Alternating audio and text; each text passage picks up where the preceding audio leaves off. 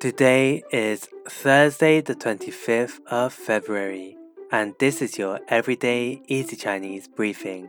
大家好，我是林老师, and welcome back to our regular listeners. For those that are new, in each episode, we'll go through a new word of the day and practice building new phrases and sentences from it. Today's word of the day is 最,最。which means the most. Let's look at three other characters we can combine with 最 to form a new word. The first one is 最好,最好, which means the best. For example, when you're telling someone about your best friend, you can say 他是我最好的朋友。他是我最好的朋友。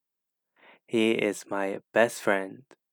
The next word is 最初,最初, which means very first or original. For example, with China's very long history, lots of legends and stories originate from there. For example, the story of the moon goddess. 这个传说最初来源于中国。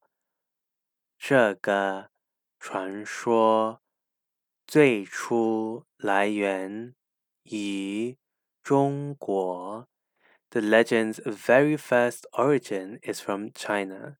The final word is 最后,最后, which means finally or in the end. Do you know about the Three Kingdoms period in China? 三国里面 最后谁赢了？三国里面最后谁赢了？Who won in the end among the three kingdoms? That's for you to find out. That's it for today, where we learned three words with the character 最,最好, the best, 最初, the very first, and 最后, which means finally or in the end. To see these words and sentences written out, please head over to the forum section of our website www.everydayeasychinese.com and also subscribe to our YouTube channel Everyday Easy Chinese for free weekly Chinese lessons. See you over there.